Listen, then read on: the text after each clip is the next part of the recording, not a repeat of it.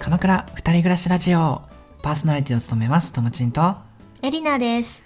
この番組では鎌倉で二人暮らしをする30代の夫婦ともちんとエリナが鎌倉での暮らしを通してパートナーシップや家族のあり方について考えゆるく語り合っていきます。本日は第39回です。よろしくお願いします。よろしくお願いします。さてさて鎌倉二人暮らしラジオのホームページ完成しました。イエーイどうですか？はいはい。どう、どうですかって、わ、私に聞くんか。いや、ともちんのね、こだわりのホームページがね、うん。結構毎日ね、うん。仕事終わってちょっとずつやってた感じなのでね、うん。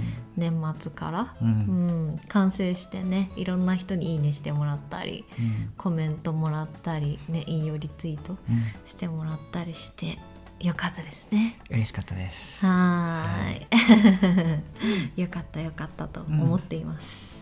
ともちんさんは？え？いやどうですか？って。そうだねまあ思いのほか作るのに時間がかかって大変やっぱ大変なところはあったんだけれども、まあ、まずはこうねいろんな人に何褒めてもらえてっていうのがなんかすごい素敵だねとかなったし、まあ多くの人に届いたっていうのかな見てもらえたのかなっていうので、うんうんそうだうんね。それが良かったかなって思ってます。うん、そうですよね。それもそれ自体結構驚きというか、うんうんあの X のうんそれ書いたのねツツイート？うん。の表示回数がもうすごかった。確か6000ぐらい？そうですね。今段階で6500ぐらいか。うん。多分自分たちで最高だよね。かな、うんまあ相当回数ですね、まあやっぱりこのなんていうの？い今い引用引い引用だけなのか今、引用してくださった人がねそれだけ多かったのも大きいかなと思っています、はい。はい。では今回はそんなホームページねうん。作った話をしていこうかなと思っています。はい、インタビューされます。インタビュー。はい。今回はね前編？うん、うん、ということでホームページを作ろうってなったきっかけとあと参考にしたサイトこだわりポイントとかをね話していこうと思いますではまずはきっかけなんですけれどもホームページを作ろうとなったきっかけは何だったんですか？ホームページあった方がいいですよね、やっぱり。え？前々からそうは思っていて、うん。ああった方がいいというよりは、まあ、作りたいなっていうのかな。うん。あのまあ、特にともちんがそうだけどエリナちゃんもホームページ作る仕事うん。だったりとかウェブデザインとかっていうのはやっていたからなんかどうやって作るのかっていうのはわか、まあ、知識もあったり経験もあったりするから、うん。そこは全然、まあ、やればできるよねっていう感じ自分たちで。誰かに頼んだりしなくても。はい。っていうので、まあ、ポッドキャストこうやっていく中でノートに書いた内容を自分のノートに書いたりしたことはあったんだけど、うん。やっぱりそういう散らばった情報っていうのかな、うん。こう一つにまとまってる場所があるといいのかなっていうことかな。うんそうだね。それは話してたよね前から、うんうん。うんやっぱり音声じゃなくて文字うん。とかあとは画像うん。とかでもその紹介した情報とかチェックできたりするといいかなっていうのと私たちはもともと2人ともね記事を作るのもやってたりとかするから、うんそういう意味であの自分たちの得意なことうん。を生かすっていう意味でもホームページ作って記事も載せられるようになるといいよねっていう話はしてた。そうだね。記事書くだけだったらその、まあ、ノート使ったりとかブログサービスとかでもいいんだけど、うん。まあ、せっかくだからねホームページ作ろうっていう感じかな。そうですね。やっぱり自分たちは一番はマーケターなんで、うん。ね、ホームページ作ってそれのアナリティクスというか、うん。情報を集めたいっていうのもあるんだよね。あそうだね。いわゆるそういうノートとかブログサービスとかの違いとホームページの違いとしてはホームページの方がまあどうなんて検索した人がこのページに記事に入ってきたのか、うん。でその記事内でどこまでスクロールしてどこをクリックしたのかが分析できるっていうね。うん、そうだね。どういうふうに入ってきてどの記事を見て、うん。どこまで見てどういうふうに出ていったかとかっていうのが見れたりするから、うん。ね、それで改善が見れたりとか、うんうんうん。うんこの記事すごい人気だなとかね、うん。ここすごいクリックされてるとか、うんそういうのが見れたりするのでね。うん。でそうですね。ともちんが「あポッドキャストのホームページ作ろう!」ってこう本当になったきっかけっうん。ていうのはポッドキャストができるまでシーズン2うん、そうだね。もともと作りたいなって思ってたところでそのポッドキャストができるまでシーズン2っていう、まあポッドキャストの番組があってそれの中で33回でポッドキャスト番組ホームページ持ってる人少なすぎる問題。っていうね、エピソードがあってまあそれの中だとこうホームページってこういう、まあ、メリットがありますよねみたいな話をしていてまあ確かにそうだよなって思っていたのに加えて、まあ、ちょうどそこでそれが12月だったんだけど、うん。まあ年末年始時間もあるから作っちゃう。みたいなね。作っちゃううん、あとは私産休3月半ばから産休に入るんだけど、その産休に入ってからうん。子供生まれるまでうん。の1ヶ月半あるんだけどその期間何やるみたいなうん。のはあってあの基本的には里帰りなんで実家は帰るんだけどそんなにやることないじゃんみたいな。それならその時に記事ガシガシ作りたいなみたいなのはあって、うん。なのうん。でそれまでにねホームページ作りたいなっていうのは、うん。そういうのもあって考えてたかな。そうだね。はいという感じですね。じゃあまずその後にですねあのホームページ作る上で参考にさせてもらったサイト教えてください。はい。歴史を面白く学ぶ古典ラジオ。はい そうだね。まずやっぱり一つ目はポッドキャスト界隈では有名なそのランキングに1位取ってる古典ラジオさんで、うん。まあ、実際見てみたらやっぱりその会社がやってるからこうデザインであったりだとかその構成もしっかりしてるなっていうので、うん。まあ、今もう一回見ながら話すとやっぱりそのトップの下にすぐこう「Listen on Spotify Apple Podcast YouTube」っていうボタンが置いてあったりだとか、うんあと今度真似したいなって思ってるのがセリフで見る古典ラジオっていうねコンあーありまテンツがあって。すね。はいはい。だからねセリフで見るエリナとかね。いやうんいらないあ言えなないかなエリナの名言みたいな。うんいやどうしよう。お前目ついてんのかよみたいな。うん。目見開いてみんだぞみたいな。のがここに書かれてる。どうすんのよ。そういうの作ろうかなって思ってやめてよ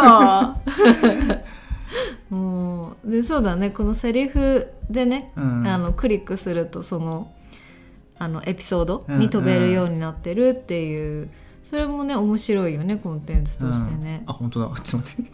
言って気づいてなかった。あのパソコンで見てるとこのカーソルをこう載せるとね高杉新作97とか今出てきた。うんそうそうそうそう、えー知らなかった。そうなってえーるのがねやっぱりすごいな、うん。お金つかお金かけてうんうん。作ったサイトでこだわったコンテンツ置いてるなっていう感じはすごいする。そうだよね、うん。あとその下とかもオールシリーズっていうそのシリーズごとにまとめてられてる中で、うん。人気なものとか初心者におすすめとかこれもいいね。このカテゴリーまとめっていうのかな、いやすごいよ。やっぱりねうん。会社でうんそれだけお金があるからこそできること、っていうのはすごい思うなって思うけどやっぱりこういうふうにポッドキャストを知って興味を持ってくれた人がホームページに来てくれて、うん。じゃあどのエピソードを私聞こうってなった時にうんこれ聞いてみようってなるような紹介の仕方をするっていうのすごい大事かなっていうのは、うんそうそう私たちもね思って見てた、ね、そうだよね。やっぱり Spotify の画面上だとこうバーってこう一覧で出てくると、うんあのえ選びにくいっていうのはあるよね。そうだね。私はどれを聞けばいいでしょうか？みたいな。なるね。うん。そうだね。あ。とはともちんが毎週聞いてる大好きなゆる言語学ラジオ。そうですね。はい、はい。こちらもサイト見させてもらって、うん。そうだね。やっぱりこの構成がすごいスタンダードではあるんだけど分かりやすくってうん。まずゆる言語学ラジオとはってあって、うん。最新動画ポッドキャストおすすめ書籍お便りフォームっていう感じでうん。割とこれは構成あこれこういう感じだと見やすいんだなみたいなのはまあ、デザインレイアウトとかも参考にさせてもらったかな。うん。そうだよね。全体的にすごい参考にさせてもらったサイト、うん。うんシンプルながらこう分かりやすい、うん。構成になってるなって思いながら見てました、これ最新動画のところのやっぱこのサムネイルが凝ってるよね。ああそうだね。ここにね、うん、うん、出てくるカラうん、ーには、なんか YouTube っぽい感じだよね、はいはい。見てもらえるようなね、うん、いいですね、すごいですね。ははい。い、あと2つあってい、うん。続いてはパスワード。番組名が行きたくなる世界遺産、うんそうですね。うん、はい。でこれグループ名なのかな？パスワードって、秘密結社パスワードってなってるよね、うん、ちょっと何なのかまた教えてください。うん、チーム名的なグループ名的なものなのかな。はい、中でこちらはねあページがいくつかあってねそれぞれ情報がある中で特に私はメンバー紹介のところがねあこういう見せ方いいなって思って見てました、うん。一人一人のね経歴、うん、すごい細かく書かれてるよね、うん、って、ね。うん、思ってめっちゃ個人情報載ってんじゃんとか 思いながら、いやみんな経験豊富だよね。いやそう。で一人一人がすごい違う経歴を持っていて私はてっきりねみんな旅行会社の出身の人なのかななんか HIS とか JTB とかなのかなって思ったけどみんな全然違ってて、うん。それも面白いなって思ってすごい見てたね。確かにね、うん。ちょっと今改めて見てなんだろうなんかあるかな経験え？とともちんの？ともちん生徒会やってたよとかも書いた方がいいかな。いやいらん。いや今のは嘘なんだけどでもこのかなえさんだったらねあの水泳で国体？ジュニアオリンピックとかね。いやすごいよね。うん。なんか直接は関係ないんだけどあなんかこのかなえさん自身に興味が湧くっていうのかな。うん、いやすごい経験されてるなってうん。思ったよね。でん逆にその20年間水泳の競技中心の生活を送ってて、うん。その後どういうふうに変わったのかとかもうん。興味あるなって思って、世界遺産と全く関係ないんだけど、なんか、うん、普通にそれが気になって一人一人結構ね気になったんだよね。あミドさんって、うん。あの航空会社の整備士さんなんだとか、うんうんうん。そうそう。でねひとみさんはひとみさんでさモデルさんとか女優さんなんだ？みたいすごねな。幅広いね。そう思って一人一人がすごい違うかうら、ん。それ面白いなって思ってねめっちゃ見てた。へー。あと今見てて思ったアイディアはうん、お互いをこうインタビューというかさ生い立ちをなんか聞いてみるなんか今度エピソード撮りたい。ああなるほどね。あインタビュー形式。ああどこまでこう話せるかではあるけど。うんうんうん。いや別にそあんな大丈夫？そんなに秘密事項ないけどね。個人情報大丈夫かなって思ったけど。は いいや大丈夫ですけど。はいそんな感じで。はい。あと最後がサイエントークさん。そうですね。やっぱね、はい。ポッドキャスト界隈特に科学系ポッドキャストといえばサイエントーク。っうん。ていう感じかなと思ってるんですけど。はい。なかなかね凝ってますよね。動きがありますよねこのサイトは。あそうだね。結構ね動きあるなと思いながら、ううんん見てましたね、あっていいですよね。そうですね。結構ねこのコンテンツとしてポッドキャストの楽しみ方とか。確かに。へえ書いてあるんだって 今知ったみたいな。うん。あなんかなかなかなるほど。オリジナルな、へうん、あとやっぱり自分たちも見てて、ーうんあのサイエントークの歩みっていうコンテンツがね、うんあってうん。これすごいいいよね。自分たちもこういうの作りたいよねっていう話はしたよね。そうそうそうそう。うん。まあ、時系列で整理することで、まあ、私たちだったらやっぱその同棲この時期に始めて鎌倉に来て結婚式やって家を買って、まあ、あと指輪選んでとか書いてあると、まあ本当にこれから同棲して結婚する人があじゃあこのエピソード今聞いてみようかとかね。うんなるなるといいよね。うん、そうだね。そういうふうに時系列でうん。歩みを乗せてそれにリンクするエピソードをね、うん。こうは貼り付けられてうんうんいけたらいいなと思いながら見てましたね。うんはい。そうですね。やっぱ何かを作る時はやっぱまず真似ることからですね。それ大事ですよね。大事です。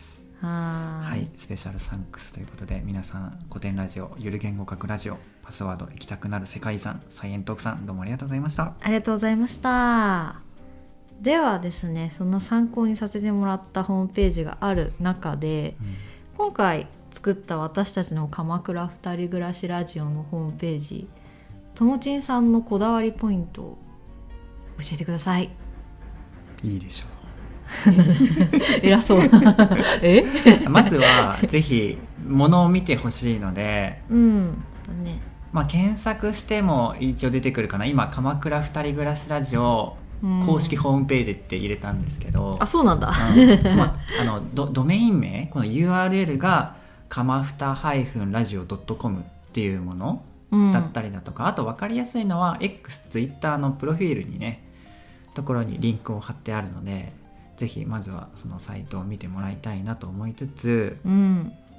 まあ、こだわりポイントね3つあります。うん3つ絞って言うとまず1つがまあ何を書くかこのコンテンツのところを結構じっくり考えました。はい。なるほど。はい。え？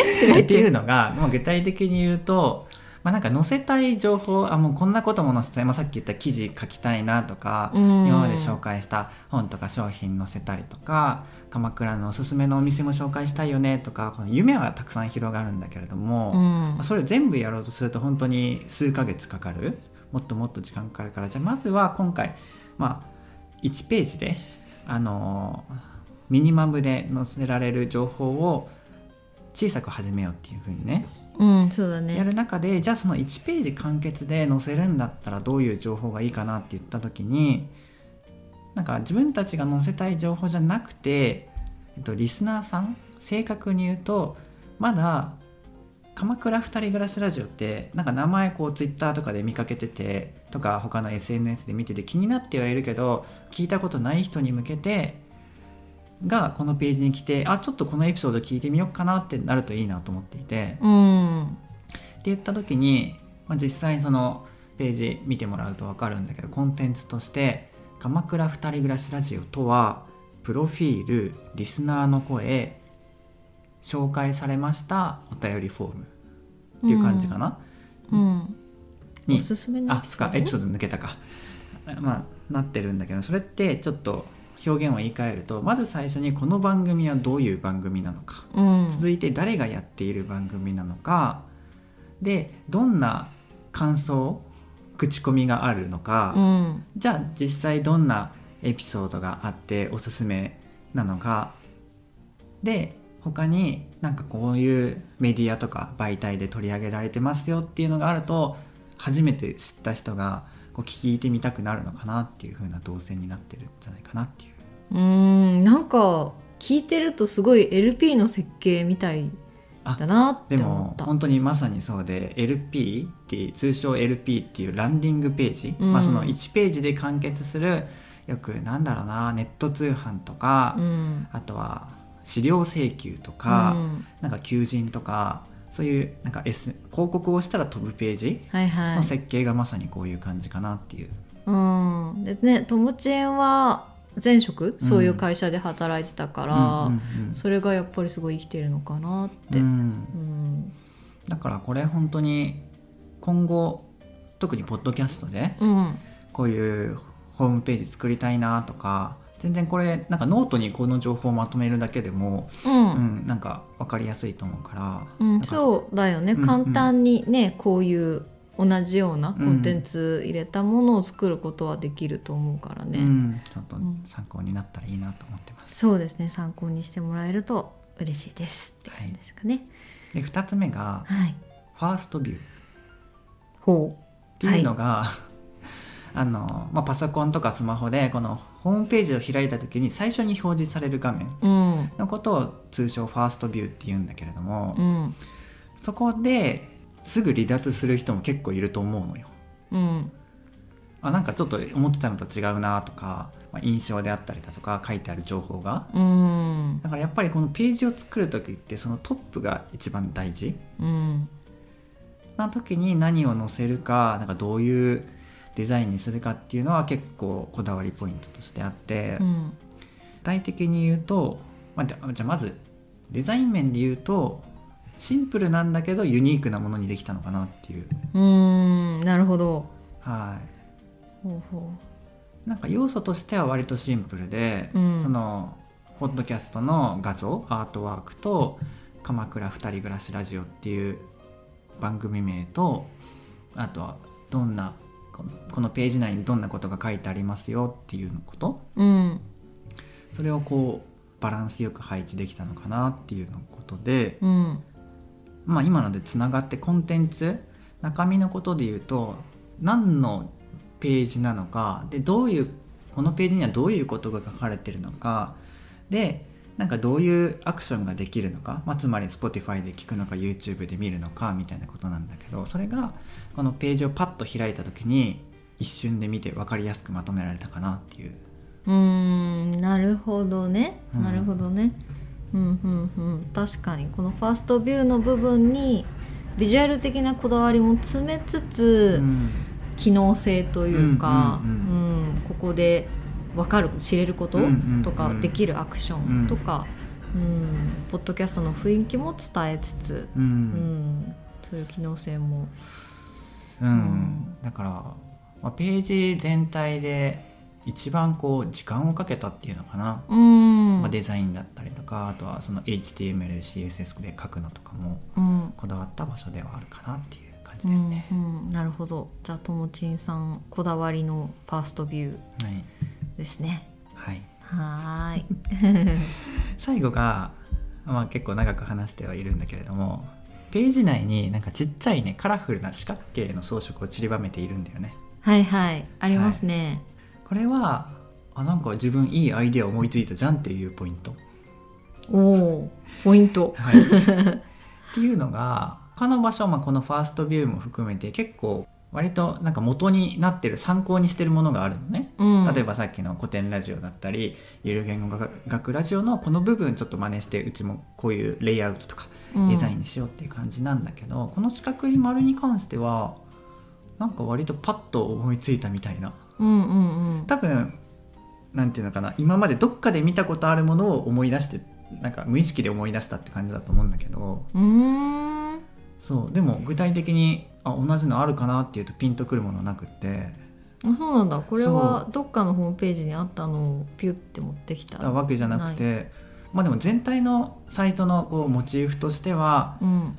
やっぱりポッドキャストってこうなんか四角い角丸うん。のアートワークだからそれをこう繰り返すというかうん。使えるとその統一感にもなるかなとは思っていて、うんちっちゃい四角い丸あったら可愛いんじゃないみたいな。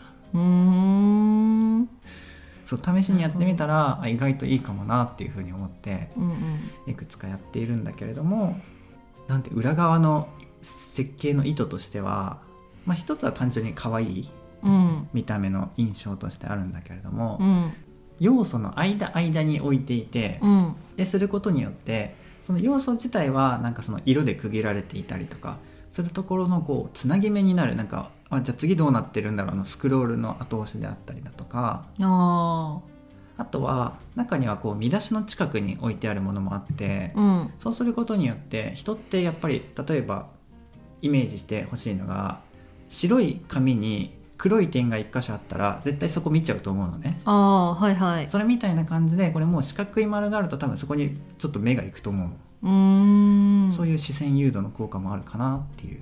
なるほど。視線誘導。そんなことも考えられていました、なるほど。なんかこうリズムが生まれるのかな？って思って見てうんうん。いた。色は変わるけど、うん。同じそのモチーフうん。がこう適度に出てくることによって見ていく人にこうん。うリズムを与えるうん。みたいな、おおなるほど。かな。いやでもそういうのもあると思う。別に正解一つじゃないというか、なんか見た人がどう感じるかがまた正解かなとも思うから、うんうんうん。へえなるほどですいねろいろ考えてるんだね。自分で？はい。そうですね。あとこのページうん。とりあえず今形うん作れて、っていう感じなんだけれども今後のともちん的ホームページ展望教えてください。展望ですか？はい。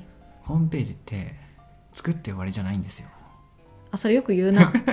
若干ねこうこすり切れてるなっていうか うさんくさいなって思うワードでもあるんだけど、まあ、ただやっぱりそれは本当にそうで、まあ、SNS との違いで言うとやっぱストック型っていうのかな。うん。溜まっていくものではありますよねっていうんだけれども逆に言うとやっぱりホームページはホームページで更新性がないともう一回来て終わりになっちゃったら意味がないというかうんはいはい。思うから、まあ、一つはやっぱりき記事を増やしていく。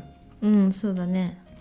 まあ、具体的に言えば今までポッドキャストで話してきた内容を文字起こししてこうちょっと編集してページにするとかっていう感じかな。うんそうだね。それはもともとこう言ってたやりたいことというか、もうスケジュールに入っているというか、うんうんうん。そうですね。はい今後やることですね、だったりだとかあとさっきもあの古典ラジオのページ見てた時に改めて思ったんだけどうん。この話してきた内容をなんかこういう人におすすめみたいな。うんはいはい。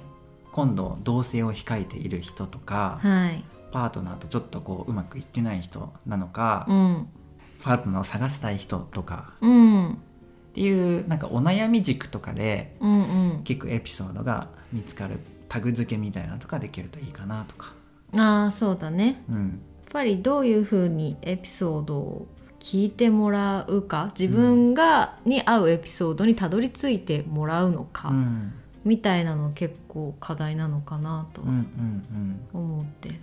そうだよね、まあ、実際ね逆に自分たちも気になる番組あっても多分き聞けばハマるけどやっぱね、うん。そこと出会う接点をいかに作るのかっていうのはね。うんそうそう。最初のね聞くエピソードどれ選べばいいかわからない問題うんうん。は結構自分たちもあるからね。ねそうだね。じゃあ逆にリスナーの気持ちになってみてもというか、うんはいはいあと最後が、まあ、さっきも触れたんだけどサイエントークさんみたいな鎌二夫婦の歩みみたいなねうんページを作りたいなと思ってます。うんそうですねこれ作りたいうんですよね。うん、こうこういうのがいいのよ。ちょっとさ音声じゃ伝わらないけどさ くねくねした感じね。あそうくねくねした感じで童謡であるあ童話うん。であるあのうさぎと亀のかけっこのイメージみたいな感じのこのぐぐくねくねしたなんかルートみたいなのがこうわかんあってないけどさあれだよね。スゴログとか人生ゲームみたいな感じだよね。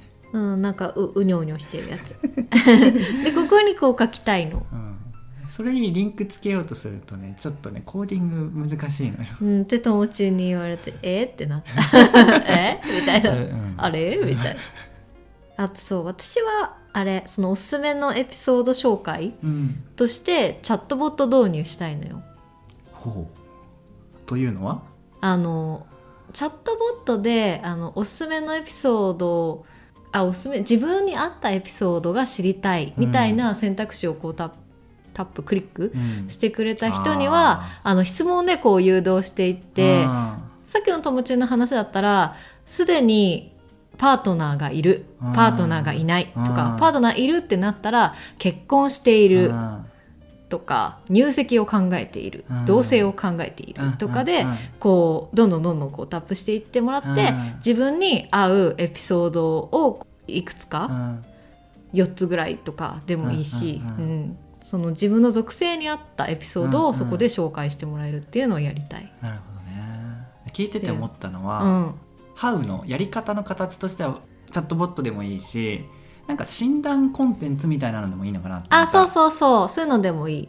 あるよね。こう選択肢が4つ表示されてて次へって押してまた別なのが出てきてみたいな、はいはいあるある。なたにおすすめなのはこれですみたいな、そうそうそうそう。そういうのあると面白いなってうん。思ってて、あだったりとか今思い出したのが前企画段階だったのがなんて言うんだろうねこれ「はいいいえ」でこうなんていうか選んでいくとあなたは A タイプのあなたにはこれみたいな。うんそうそうそうそそうういうのまさもいいよね。にそうまさにそうういううことね。やつ、うん、で私は仕事でチャットボットの導入とかもうん。やってたから、うん。割と自分にとってはそのハードルが低いうん。やり方っていう意味では、ね、ホームページのそのコーディングとかも必要ないし、ああそうだよね。うん、そういう意味ではシナリオ設定だけうんうん。あればできるからそういうのもありだなって思いながよろしくお願いします。らはい。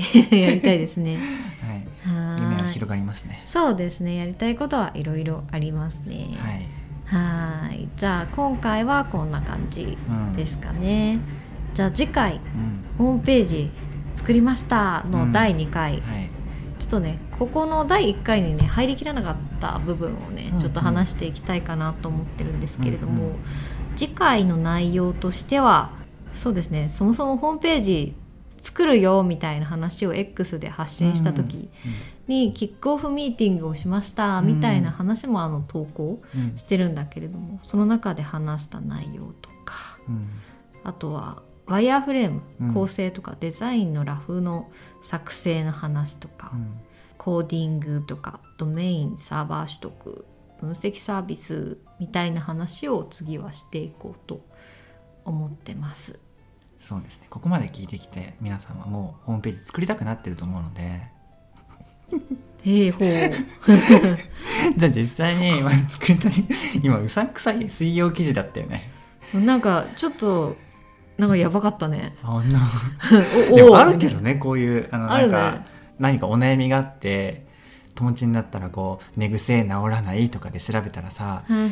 寝癖を治したいと思っていませんか？そんなあなたにおすすめなおすすめなあのメリットデメリットを5選紹介していきますみたいなよくあるから あるちょっとね。寝癖の治し方でそれがあるのかは知らないけど、うんって言った時でここま。で記事を読んできた方は何々したくなってると思います。そこでこの商品をおすすめしますみたいなね。はいはい。ちょっとなんか無理やりな、なんか感じね、うん、展開ね。うんはい まあ、ただあの人生こう過ごしているときっとホームページ作りたいなって思う瞬間があると思うので、うん、まあそれはあるとね。あ本当？よかったうんはい、そんな時にも役立てるように、まあ、自分で作るのはちょっと難しいかもしれないけど一応こういうふうにホームページで作られるんだとか、まあ、誰かにお願いする時もじゃあここは自分がやってここお願いすればいいんだなみたいなうん。なんかそういう参考にもなるかなっていう話を次回していきます。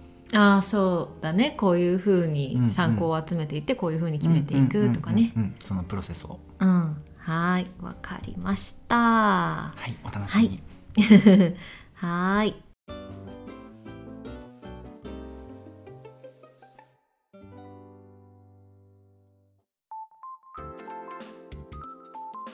の番組は毎週水曜日夜6時に配信しています。ここまで聞いてみて役に立ったなとか面白かったなと思ったら、Spotify ではチャンネルのフォローと星5の評価を、あと YouTube ではチャンネルの登録と高評価をお願いします。また、概要欄の Google フォームや X、Twitter から感想や質問をもらえると嬉しいです。ハッシュタグはひらがなでかまふたでお願いします。皆さんと交流できるのを楽しみにしています。お便りもお待ちしております。それではまた来週。